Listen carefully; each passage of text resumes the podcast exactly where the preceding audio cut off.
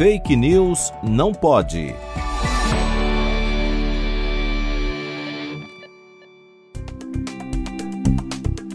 As vacinas de DNA e RNA contra a Covid-19 irão alterar nosso DNA e nos transformar em uma nova espécie?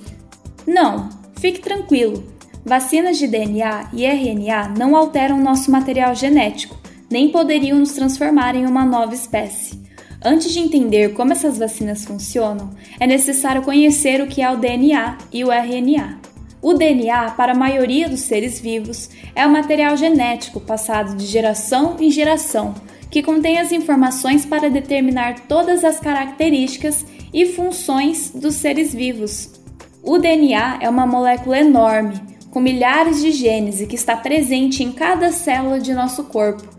Genes, na definição clássica, contêm informação para produzir proteínas, moléculas que constituem boa parte do seu corpo incluindo cabelos, unhas, saliva e anticorpos.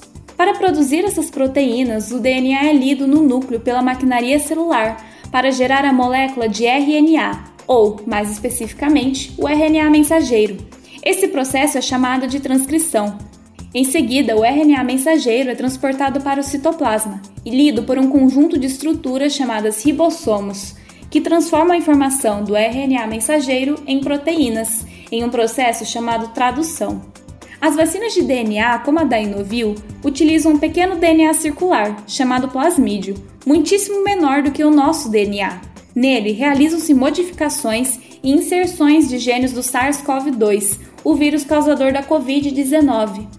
Quando o plasmídio é inserido no núcleo das células do paciente, ele é lido pela maquinaria celular. Então, produz uma proteína relacionada ao gene do vírus e essa proteína será reconhecida como estranha pelo sistema imune, induzindo imunidade contra o vírus. As vacinas de RNA, como a da Moderna, seguem o mesmo princípio. No entanto, elas não necessitam que o RNA seja inserido no núcleo, visto que a tradução dessa molécula é realizada no citoplasma. Nem o DNA plasmidial, nem o RNA são inseridos dentro do genoma humano e, portanto, não alteram nosso DNA, Ainda que o plasmídio seja inserido no núcleo, ele não se multiplica junto com o DNA celular durante a divisão celular.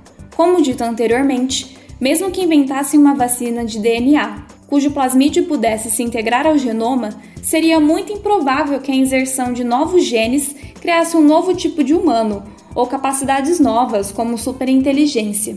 Afinal, somos o produto de bilhões de anos de evolução. Temos um DNA enorme, ainda em estudo, e genes que interagem entre si de formas complexas.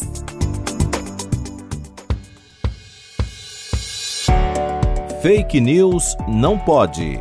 Apresentação: Laura Colette Cunha. Produção: Video Academics e Pretty Much Science, em parceria com a Rádio USP Ribeirão.